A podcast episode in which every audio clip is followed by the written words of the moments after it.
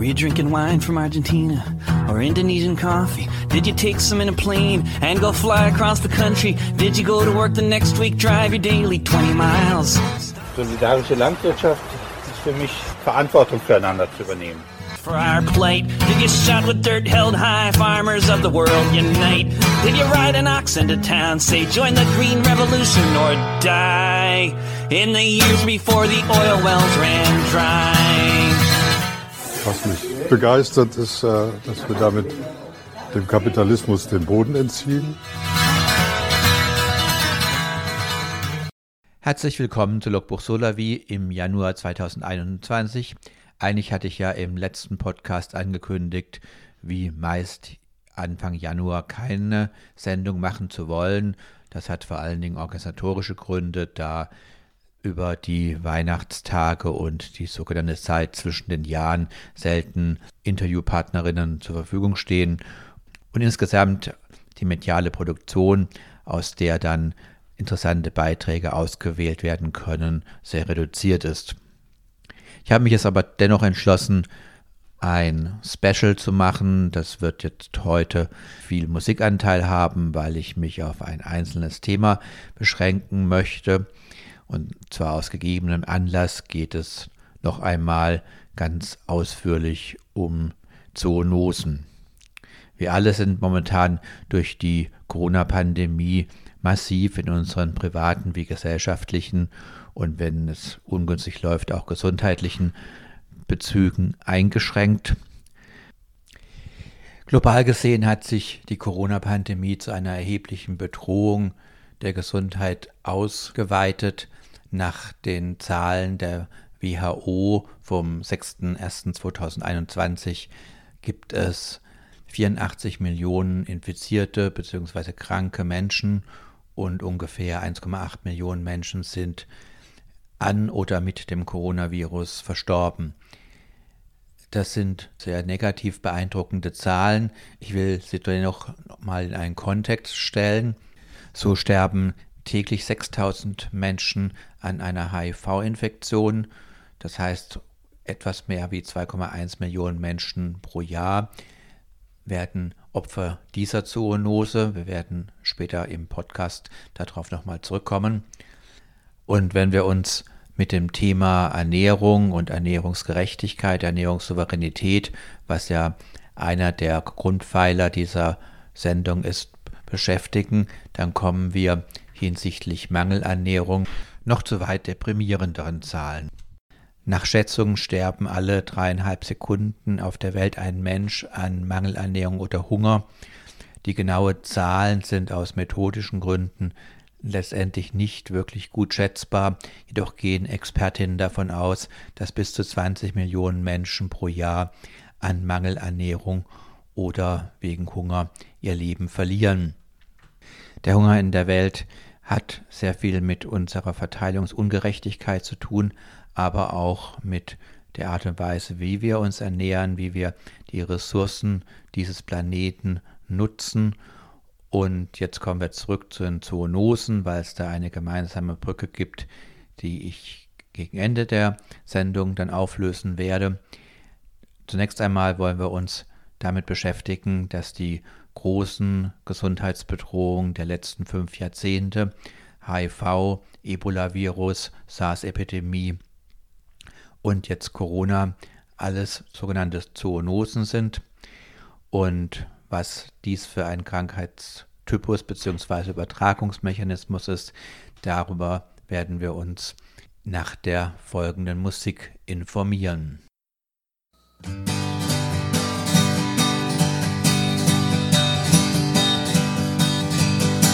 fighting for your freedom just to keep it for their own. They Slide you further into poverty and work you to the bone. They'd rather steal your labor than to watch you live in peace. They're all laughing proudly as their salaries increase. They're moving all the factories to northern border towns where the poor will work for pennies while their homes are falling down. The trucks take all the products to sell them at higher rates. Right over the border in the United States.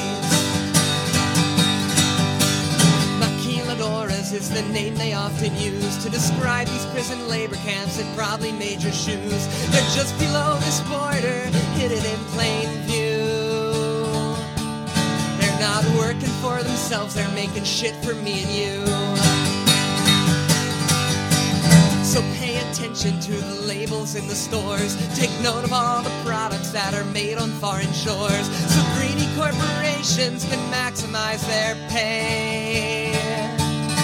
Busting unions in the sweatshops they're creating every day.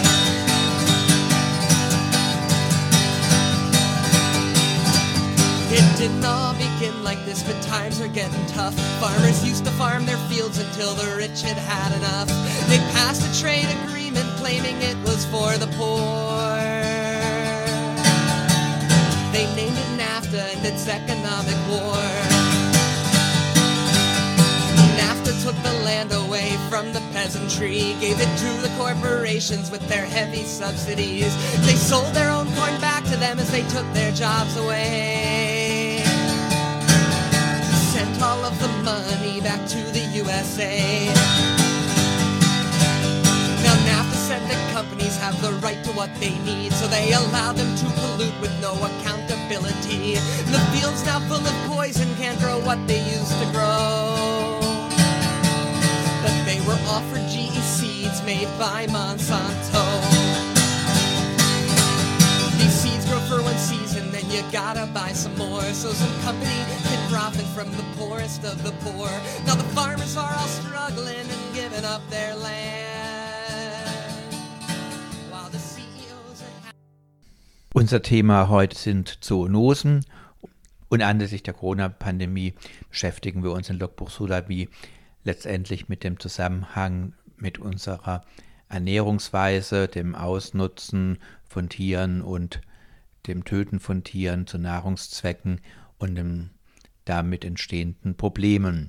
Zunächst aber mal, was sind Zoonosen? Unter dem Begriff Zoonosen wird der Vorgang gefasst, wenn aus anthropozentrischer Sichtweise ein Erreger von einem Tier zum Menschen übergeht. Etwas allgemeiner formuliert handelt es sich um einen Wirtswechsel des Erregers. Solche Wirtswechsel sind nicht selten. Innerhalb des evolutionären Programms haben die unterschiedlichen Erreger die Tendenz, ihren Pool an möglichen Wirten auszuweiten. Dies geschieht verständlicherweise auch dadurch, indem neue Wirtsrassen besetzt werden können. Ihr habt sicherlich in den vergangenen Wochen hierzu auch das ein oder andere gelesen oder in den Medien sehen können. Letztendlich sind es Mutationsvorgänge, die ständig bei den einzelnen Erregern stattfinden. In dem Fall handelt es sich um virale Erreger, also ein Virus ist der Krankheitserreger, im Gegensatz zum anderen großen Erreger stammenden Bakterien. Die Viren unterliegen einer ständigen Veränderung bei ihrer Reproduktion. Das haben wir alle mal in Biologie gelernt, dass da immer nicht alle Basenpaare ganz exakt gleich kopiert werden und diese Veränderungen bewirken manchmal was, manchmal auch gar nicht. Im Falle eines Viruses kann eben eine solche Veränderung, eine solche Mutation dazu führen, dass das Virus dann auch auf einen anderen Wirt als seinen Angestammten übergehen kann. Dies passiert, wie gesagt, im Rahmen der Evolution auf unserer Erde immer wieder und ständig und ist kein außergewöhnlicher Vorgang. Was jedoch die Zoonosen betrifft, so müssen wir dann aus menschlicher Sicht auch die Bedingungen betrachten, wann es zu solchen Übergängen kommen kann. Verständlicherweise geht es dabei erstmal um eine Nähe bzw. eine Kontaktmöglichkeit. Ein Virus, das sich in irgendeinem Tiefseefisch munter vor sich hin mutiert und mit dem Fisch wir aber keinen Kontakt haben, wird nicht auf uns übergehen können. Hier haben wir dann ein zentrales Moment bei allen großen Erkrankungen, die wir heute ansprechen wollten. Jeweils ging es um Jagd und Verzehrverhalten von Menschen, was die Voraussetzung dafür geschaffen hat, dass das Virus übergehen konnte vom seinem tierischen Wirt auf uns Menschen. Ich möchte es an dem Beispiel des HIV-Erregers erörtern. Hier gab es sehr, sehr aufwendige und umfangreiche Untersuchungen, wo das Virus herkommt und wie es sich verbreitet hat. Die aktuell akzeptierte Variante, wissenschaftlich akzeptierte Variante ist, dass das Virus ursprünglich bei Menschenaffen in Zentralafrika vorkam über die bereits erwähnte ständige Mutation veränderte sich das Virus so, dass es prinzipiell die Möglichkeit hatte, auf den Menschen überzugehen. Dies geschah nach Analyse des, der Virusgenomentwicklung wohl bereits Anfang des 20. Jahrhunderts, also etwa zur Zeit des Ersten Weltkrieges in Zentralafrika. Beim HIV-Erreger ist es ganz klar so, dass es zu Blutkontakt, Blutaustausch oder Sekretaustausch kommen muss. Und die wahrscheinlichste und inzwischen von allen führenden Wissenschaftlern akzeptierte Variante ist, dass es aufgrund von Jagden auf Menschen, Affen und Verzehr von Affenfleisch beziehungsweise gegebenenfalls auch rituellen Handlungen mit Affenblut zu den ersten Infektionen in Afrika gekommen ist.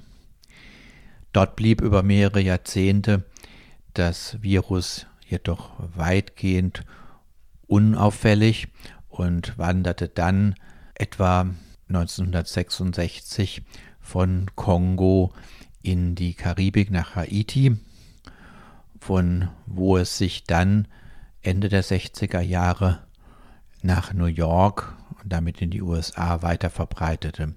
In den frühen 70er Jahren kam es von New York nach San Francisco und damit hatte das Virus dann einen Ort erreicht, wo es unter günstigen Bedingungen in den großen amerikanischen Metropolen sich ausbreiten konnte.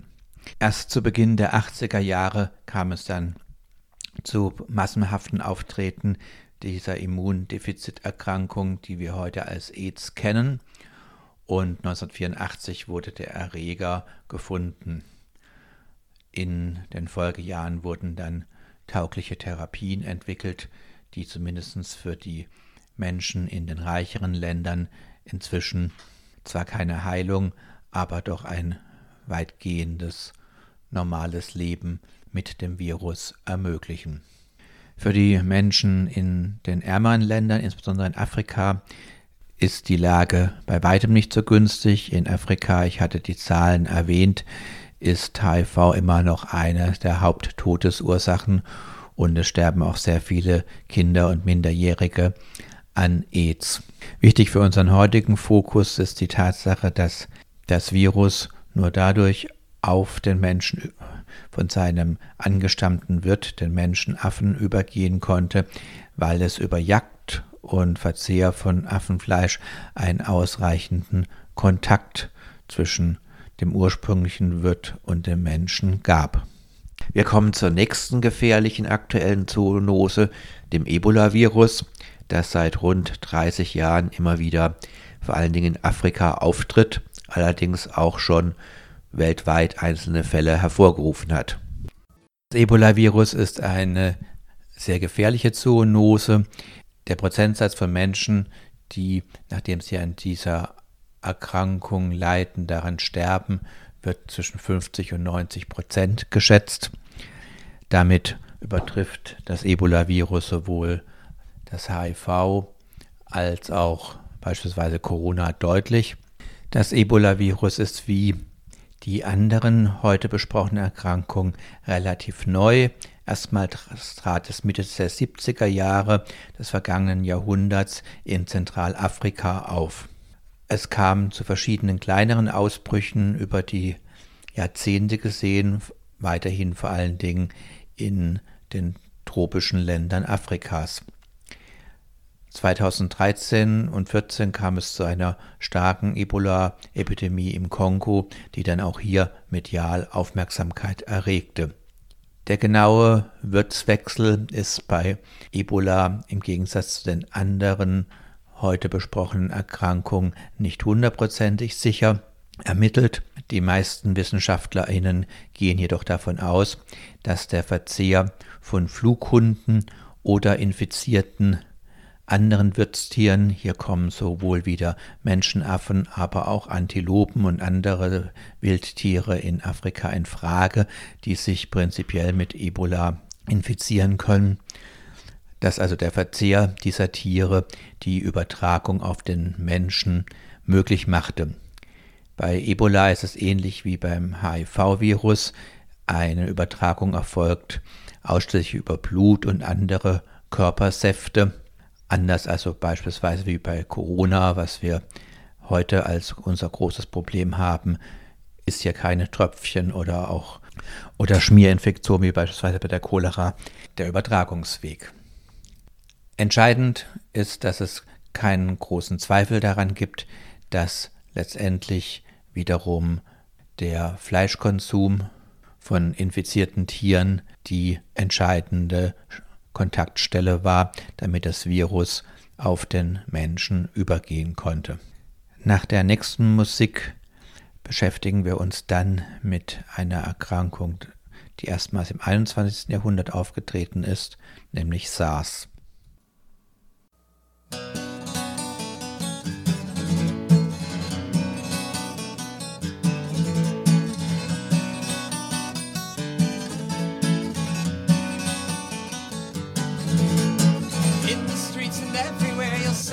Growing fear that the collapse of global liberty is quickly growing near. And if you care about the future, you would physically demand that the ones who are responsible be silenced where they stand.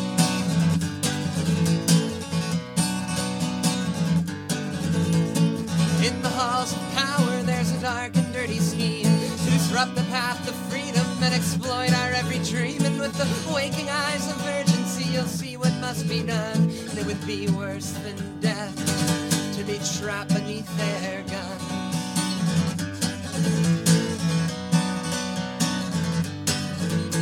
Their farms are made of chemicals, their factories are cells, where the workers are locked up inside the growing grip of hell, and the tentacles slavery are wrapped around the dead, the ambitions of the murderers are turning every head.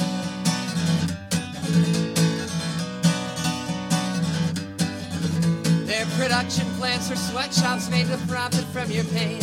And the ownership of everything's the corporation's aim. And if these CEOs are claiming to hold their standards high, I'll watch their buildings burn as their plans for power die.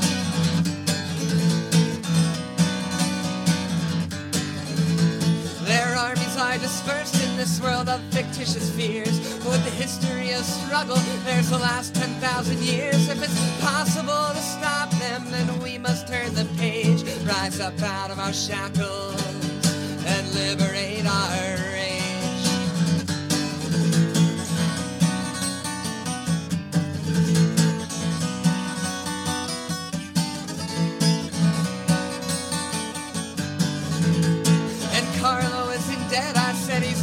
the air. And every time you face the riot squad, you'll see him standing there. So raise a fist and light a flame and let the barricades come down. And if they build a wall, we'll burn it to the ground.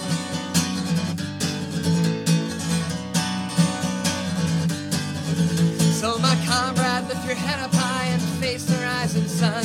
For a new day is upon us, and the war has just begun. But if you love this planet and life, there's nothing in your way. And we'll stand against this government until our dying day.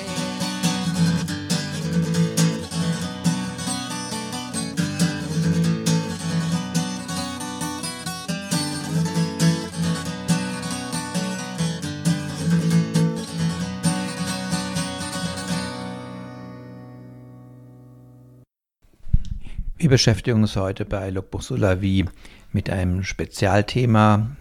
Das heißt, die erste Sendung des Jahres ist ein Special und zwar geht es anlässlich der Corona-Pandemie um Zoonosen und was diese neuartigen Erkrankungen der letzten 50 Jahre mit unserem Lebens- und Ernährungsstil zu tun hatten.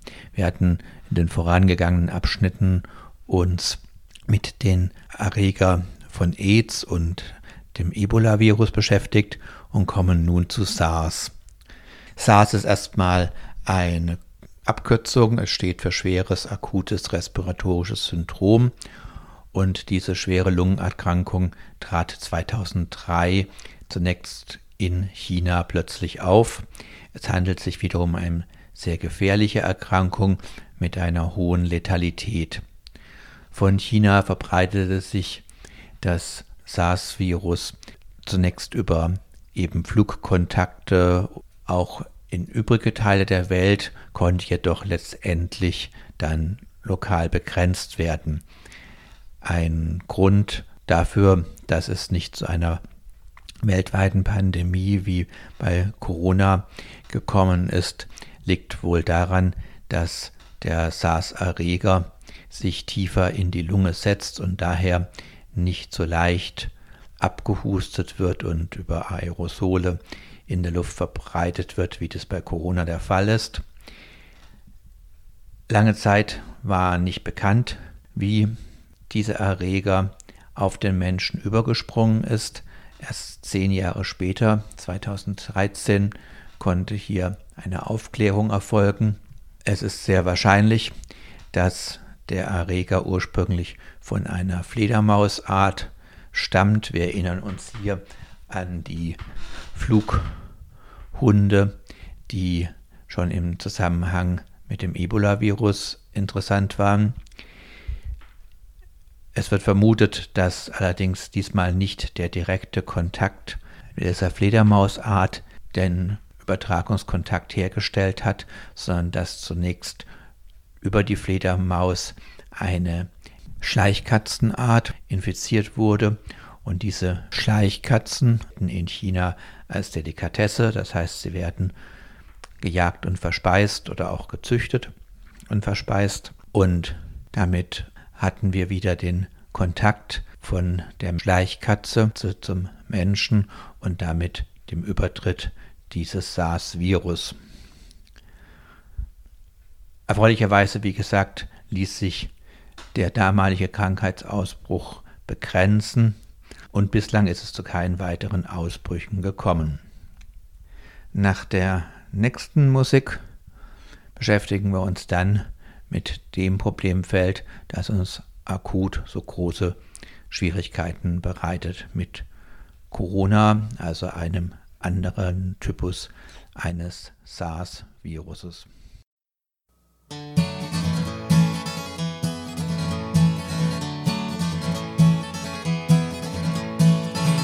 From Quebec to Argentina, I see soldiers in the streets. A million angry marchers, a final state of siege. From Peru to South Korea, there comes a time for change. But in the mighty halls of power, the fight has been arranged. In the secret labs in Washington, they said we needed war. Weapons of mass destruction was what they were looking for. But they couldn't find those weapons because they made them up. So they claimed liberation and dropped 10,000 bombs.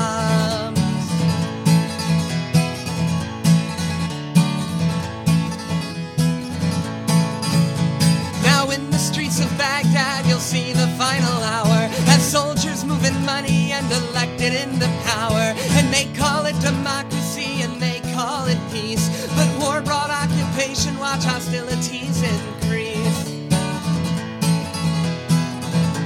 And it wasn't about oil, it wasn't about land. It was an imperialistic step with the goal of world command. And it was not the first,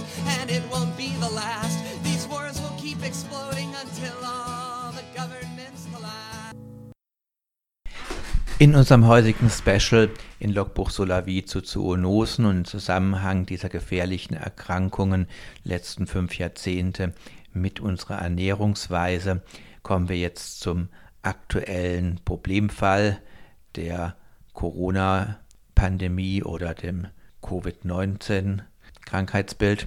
Dies trat erstmals Ende 2019 im chinesischen Wuhan auf Details zur Erkrankung brauche ich jetzt, glaube ich, nicht referieren. Die kommen ja praktisch minütlich auf allen Kanälen sämtlicher Medien.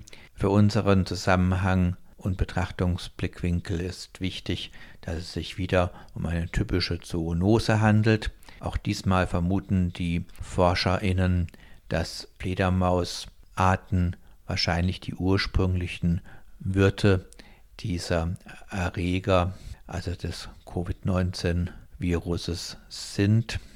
Es ist nicht ganz klar, ob nun dann der direkte Kontakt, solche Fledermausarten werden in den chinesischen Wildtiermärkten gehandelt, dann die Übertragung auf den Menschen verursacht haben. Wahrscheinlicher ist, dass es ein Zwischenwirt gab. Hier ist vor allen Dingen aktuell das malaiische Schuppentier im Zentrum der wissenschaftlichen Betrachtung. Dieses malaiische Schuppentier ist eine chinesische oder südostasiatische Delikatesse und wird seit vielen Jahrzehnten oder Jahrhunderten stark bejagt.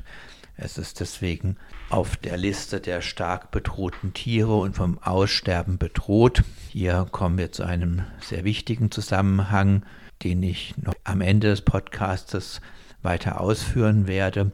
An dieser Stelle auf jeden Fall schon der Hinweis, wir Menschen rotten andere Lebewesen aus. Wir verhalten uns räuberisch, eingreifend und ignorant und manchmal schlägt das dann auch zurück, in dem Fall über dieses Schuppentier, das ein mit einer gewissen Wahrscheinlichkeit den Zwischenwirt für das SARS-CoV-19-Virus dargestellt hat.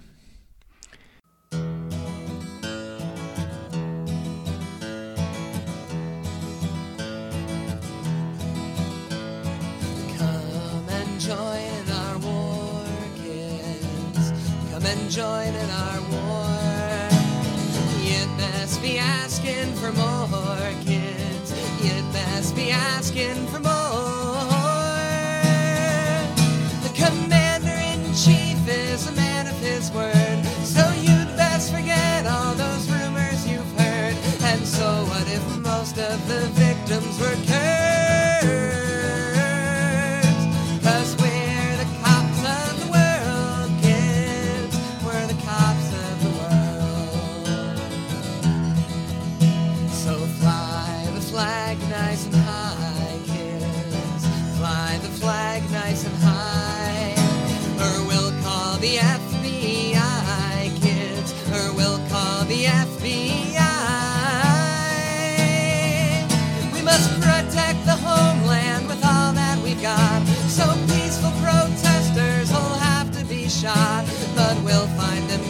right now.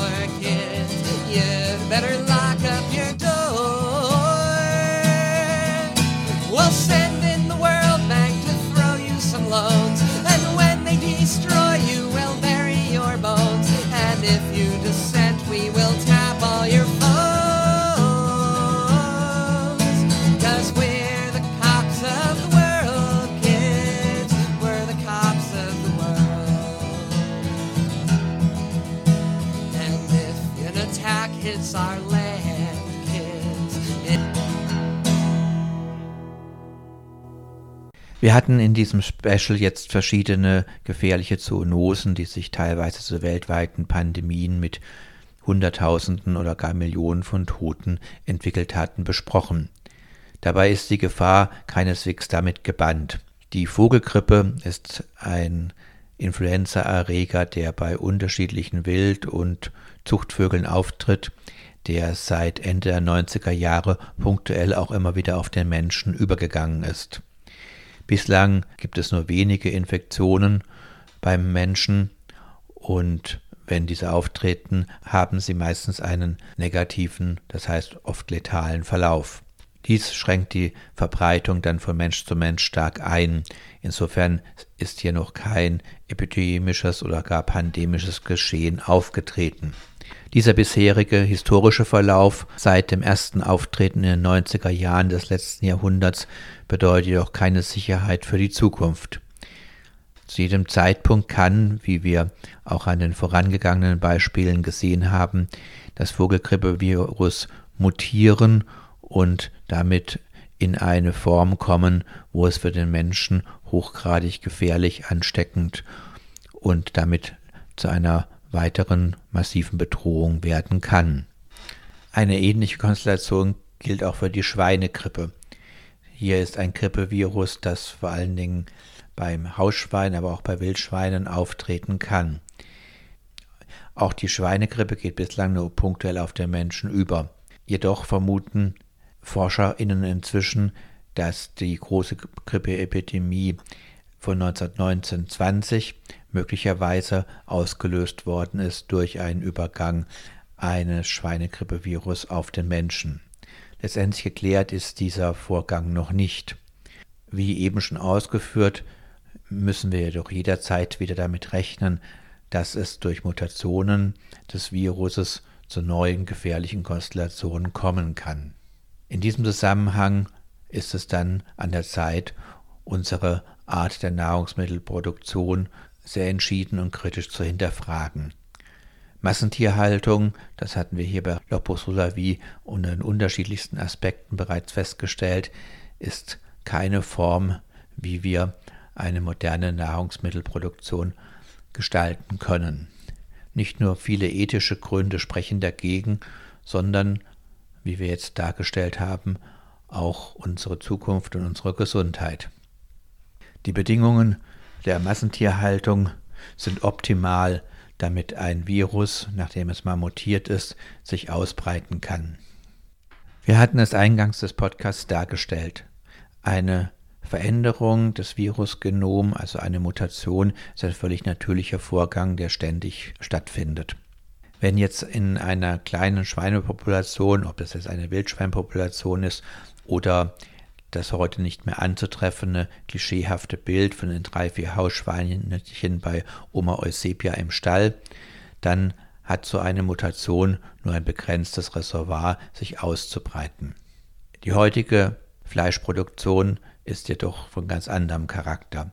Hunderte oder Tausende von Tieren sind in Riesenstellen eingekerkert und ein Virus, das mutiert ist, findet damit Hunderte oder Tausende neue Wirtsobjekte. Da es dort ständig weiter mutiert, entsteht praktisch ein riesiges Laboratorium zur Kreation neuer gefährlicher Erreger. Nicht umsonst, auch das hatten wir schon häufig erwähnt, ist die Massentierhaltung überhaupt nur möglich, weil die Tiere ständig unter hochdosierten Medikamenten stehen. Antibiotikagabe von Geburt bis, bis zum Schlachttermin ist keine Ausnahme, sondern die Regel. Wie wir alle gelernt haben, helfen die Antibiotika gegen viele bakterielle Erreger. Gegen Viren und deren Mutationen helfen sie nicht. Wir sitzen also mit unseren großen Schlachtbetrieben, mit unseren Massentierhaltungsfabriken auf einer mehr als laut tickenden Zeitbombe. Wenn in der Vergangenheit die großen Seuchen, über die wir gesprochen haben, überwiegend in Ländern des globalen Südens ihren Ausgang nahmen, so ist es keinerlei Garantie dafür, dass nicht die nächste große Seuche im niedersächsischen Rinder- oder Schweinemastbetrieb oder wir können auch die polnischen Puten nehmen, ihren Ausgangspunkt findet. Wir machen jetzt nochmal Musik und dann komme ich zur Zusammenfassung.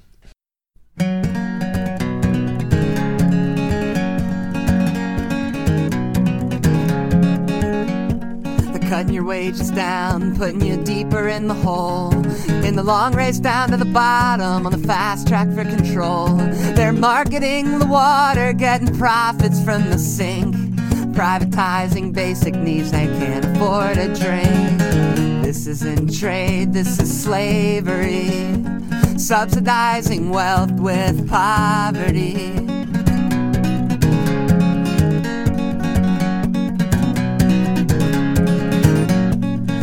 The land apart, loading forests into trains, justifying long term devastation with short term gains. They're jacking medicine prices with the pharmacies stacked. They're patenting local plants and making people buy them back. This isn't trade, this is slavery. Subsidizing wealth with poverty. This isn't trade, this is slavery subsidizing wealth with poverty.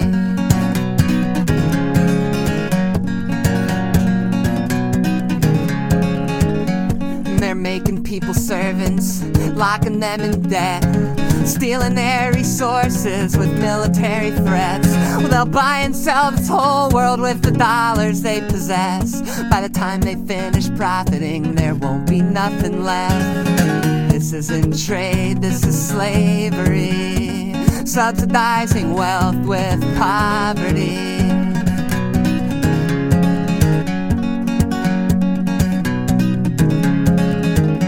There ain't no end to this bloody chain of poverty and debt.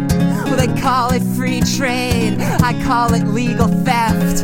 Manifest destiny, the invisible fist of greed. Searching for open markets to plant the poison seed. This isn't trade, this is slavery. Subsidizing wealth with poverty. This isn't trade, this is slavery. Subsidizing wealth with poverty. Subsidizing wealth with poverty.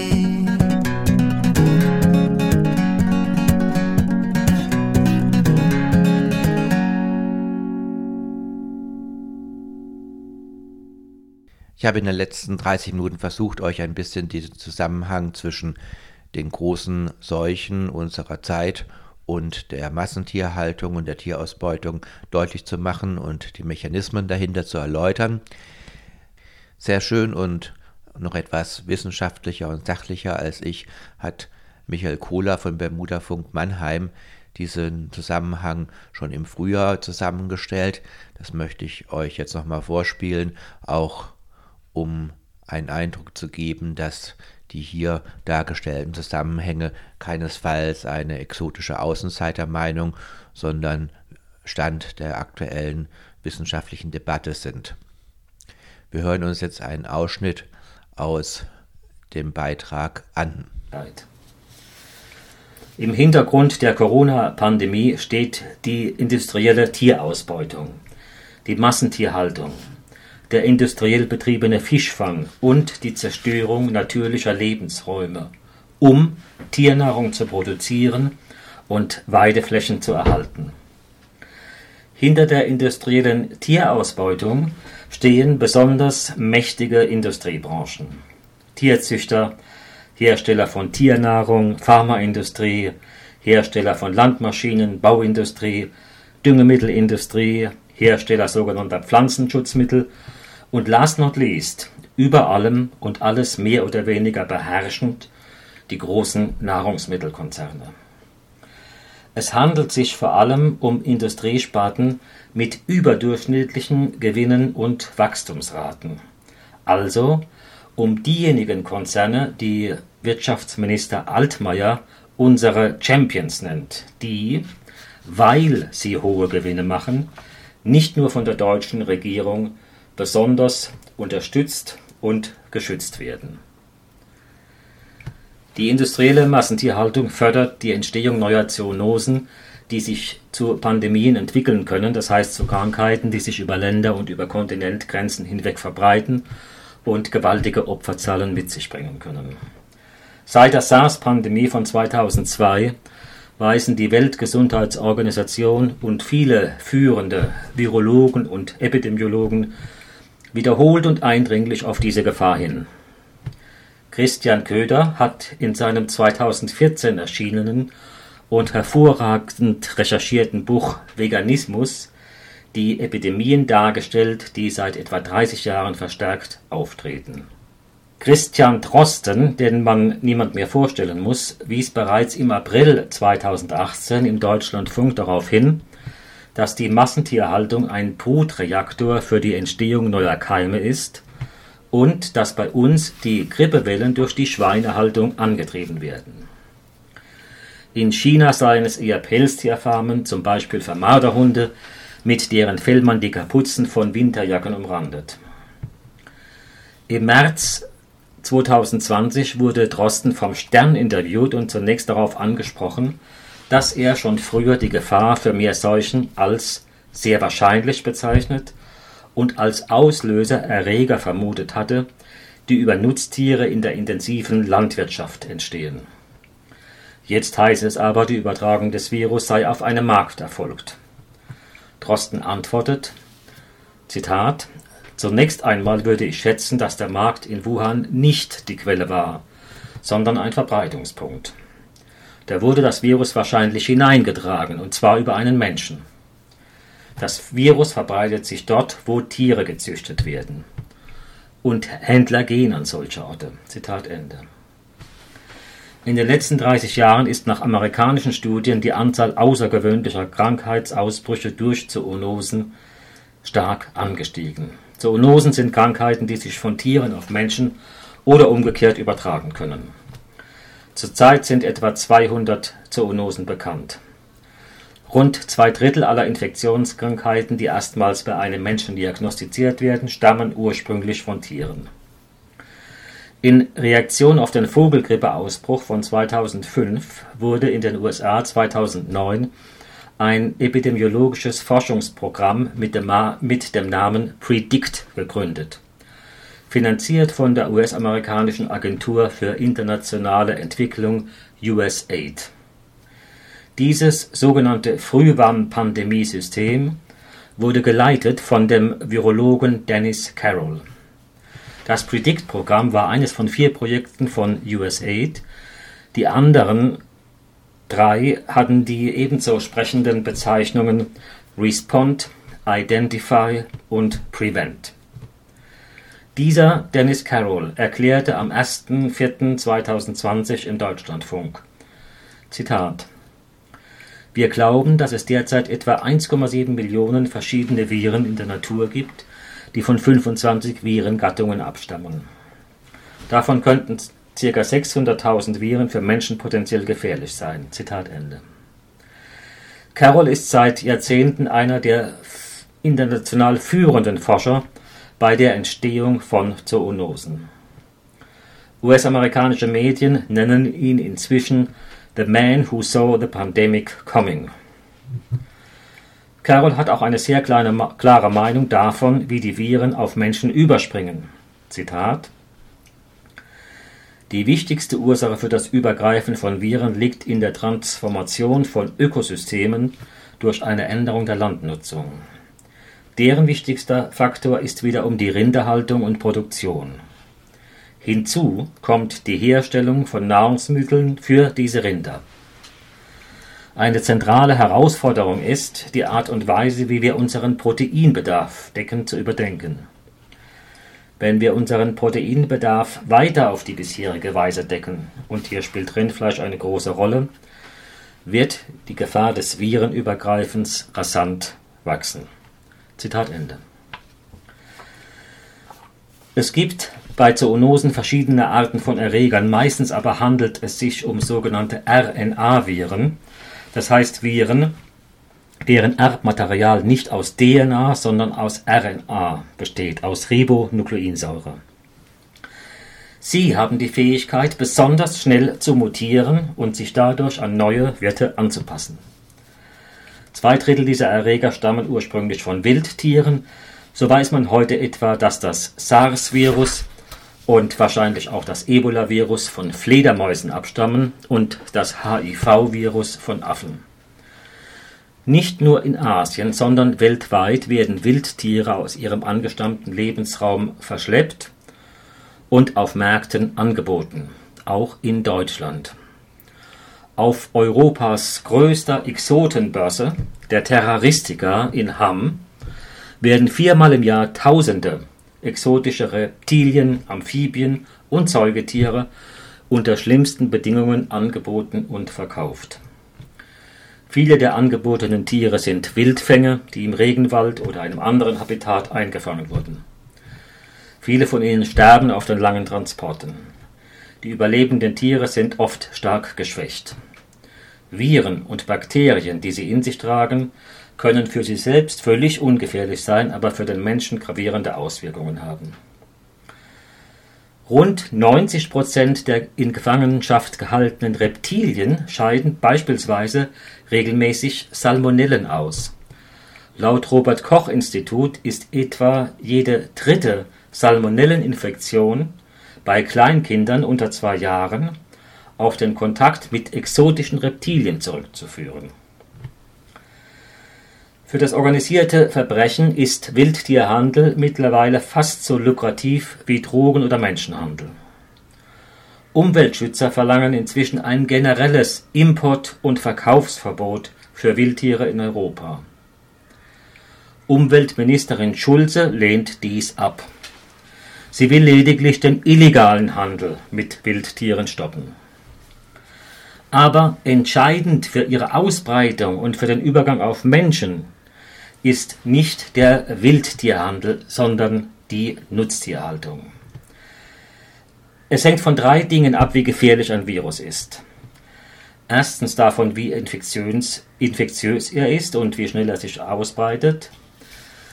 Zweitens, wie lange seine Inkubationszeit ist. Und drittens davon, wie schwer die von ihm ausgelöste Erkrankung und damit die Mortalität sind. Covid-19 ist sehr infektiös, hat eine lange, hat eine relativ lange Inkubationszeit, aber bei einem großen Teil der Betroffenen eine relativ geringe Mortalität. Nur bei einem relativ kleinen Teil sind die Verläufe schwer. Der Worst Case ist ein hochinfektiöses Virus mit einer langen Latenz und einer hohen Mortalität. Eine solche Kombination ist nicht unwahrscheinlich. Masern sind weit infektiöser als Covid-19. Das HIV-Virus kann eine Inkubationszeit von zehn oder mehr Jahren haben. Die Ebola-Krankheit hat eine Sterberate von 50 bis 60 Prozent. Unter den Bedingungen der Massentierhaltung und der Zerstörung natürlicher Lebensräume im Dienst der Massentierhaltung kann sich jederzeit ein Erreger entwickeln, der alle drei dieser Gefahrenmerkmale aufweist. Die Opferzahlen könnten hier in die Milliarden gehen, auch dass nur ein sehr kleiner Teil der Menschheit eine solche Pandemie überhaupt erlebt, überlebt, wäre nicht auszuschließen. Bereits 2009 wurde in einer Schweinemastanlage auf den Philippinen eine durch die Luft übertragene Mutation des Ebola-Virus entdeckt. Mit ausreichender Zeit könnte ein solches Virus auch auf den Menschen übertragbar werden. Menschen erkrankten in diesem Fall keine. Die erkrankten Schweine wurden lebendig verbrannt. Die WHO bezeichnete die Grippewelle von 1918-19 als den Zitat tödlichsten Krankheitsvorfall in der Geschichte der Menschheit.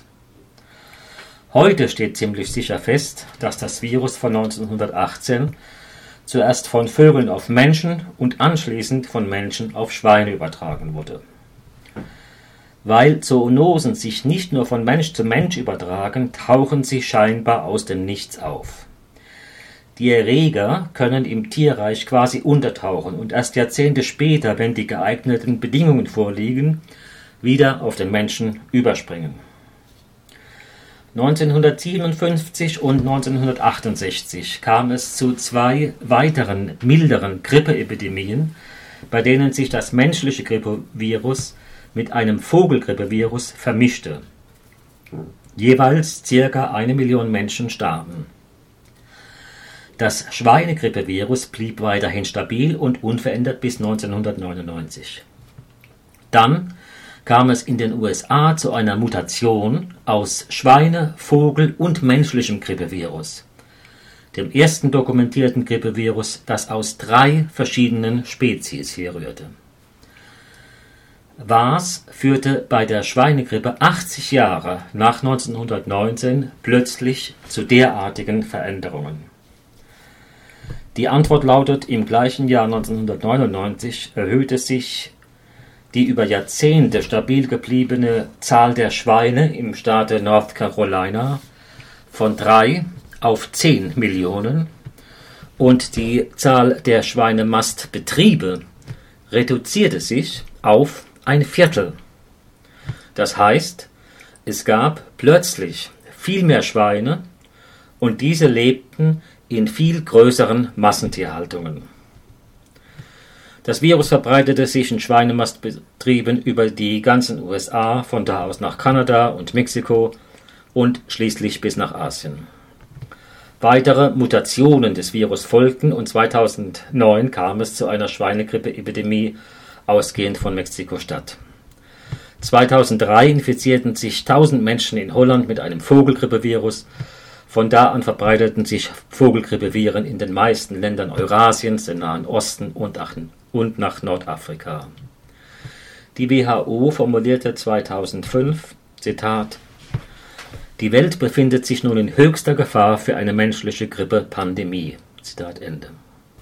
Wir hatten es in diesem Podcast unter verschiedenen Blickwinkeln beleuchtet. Die großen Seuchen und Bedrohungen der Menschheit der letzten 50 Jahre gehen von Zoonosen aus und diese Zoonosen konnten deswegen sich so gefährlich für uns als Menschen auswirken, weil wir unserer Gier nach Fleisch nachgegeben haben. Bereits 2004 hat die WHO, also die Weltgesundheitsorganisation, die steigende Nachfrage nach tierischen Produkten als eine der Hauptursachen für die Entstehung von Zoonosen definiert.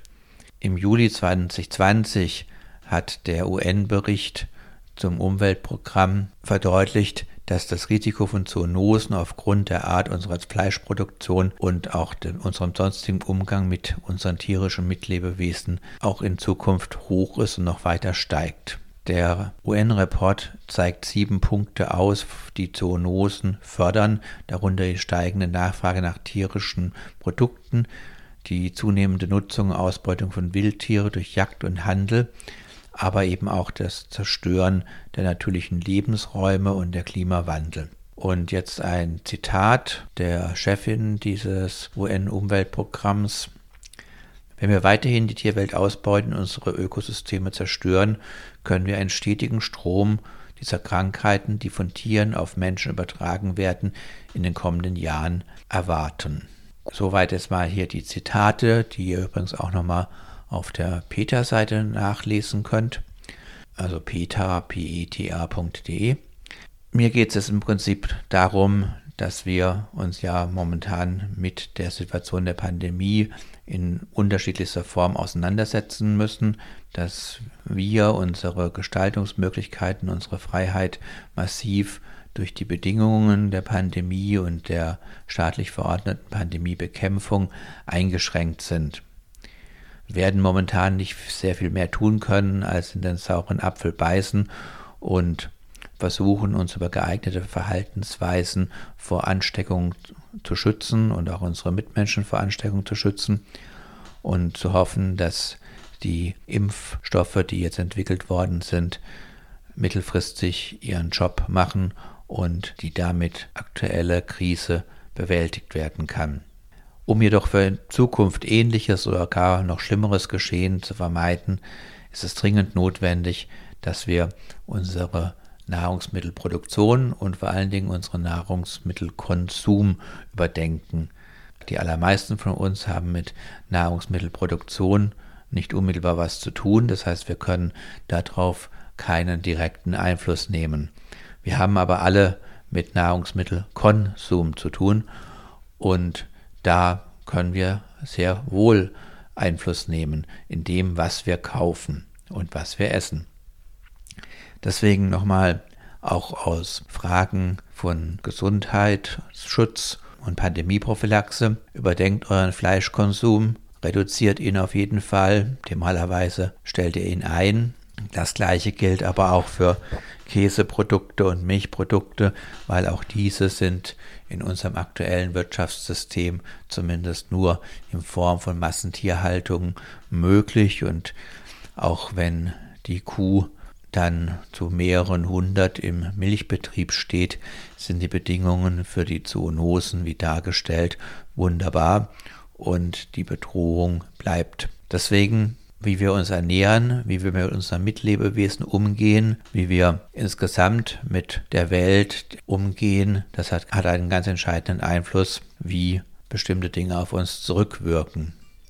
Wir Menschen haben uns die letzten Jahrzehnte wie die Axt im Wald benommen. Inzwischen merken wir über Pandemien, Klimawandel und zunehmend unwirtlich werdende Lebensräume, dass wir auch den Preis dafür bezahlen müssen. Wir alle haben momentan durch die Pandemie mehr Zeit. Wir haben mehr Zeit nachzudenken über was uns wichtig ist im Leben, wie unsere ethischen Referenzpunkte gesetzt werden sollten, was wir unterstützen, was wir wichtig finden und wo wir vielleicht auch Einschränkungen oder Veränderungen vornehmen wollen. Ich denke, die Ernährung ist hier ein sehr, sehr wichtiger Punkt, neben unserem Verhalten hinsichtlich Verkehr, allgemeine Nutzung von Energie und so weiter.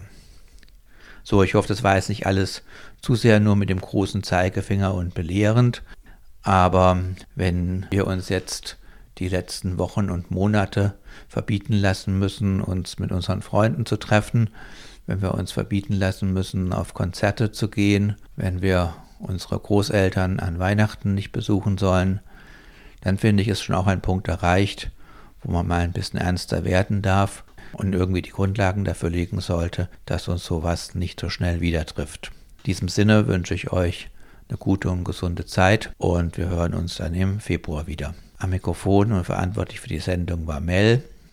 Die Musik kam von dem amerikanischen Singer-Songwriter und Protestaktivisten Ryan Harvey, der seine Musik größtenteils unter Creative Commons Lizenz GEMA-frei zur Verfügung stellt.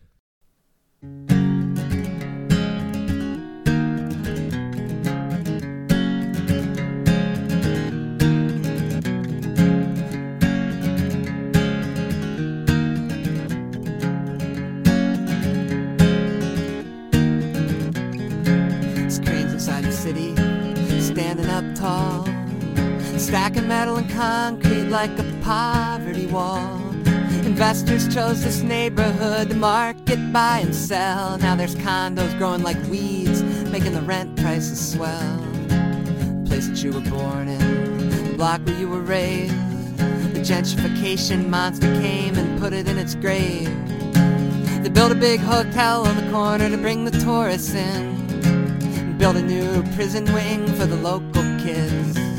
There's a difference between development and gentrification, as there's a difference between a local shop and a global corporation. Another shopping center full of big box stores undercutting local businesses. They're gonna close their doors, that's gentrification. Gentrification. They saturate the media with logos and names. You get lost inside that world and you forget to point the blame. But there's a process behind the building based on market rates. So they're pushing you out of your building to make a clean slate. Switching the colors in the neighborhood by switching the class. While some big developer's getting rich, sitting on his ass. You gotta pack your bags and hit the road, or maybe hit the streets. Not poor enough for sympathy, not rich enough to compete. There's a difference between development and gentrification, as there's a difference between a local shop and a global corporation. One builds a higher standard that everyone enjoys. The other picks your pockets bare and gives you back the coins. That's gentrification gentrification.